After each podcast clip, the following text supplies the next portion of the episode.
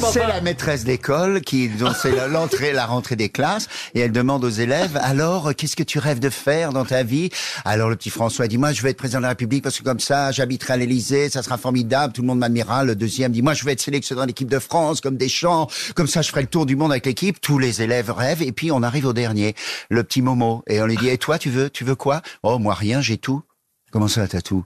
Bah oui, j'ai tout. Euh, hier, euh, il y avait le petit ami de ma sœur qui est venu à la maison euh, et le gars, il est noir et alors mon père a dit, il nous manquait plus que ça.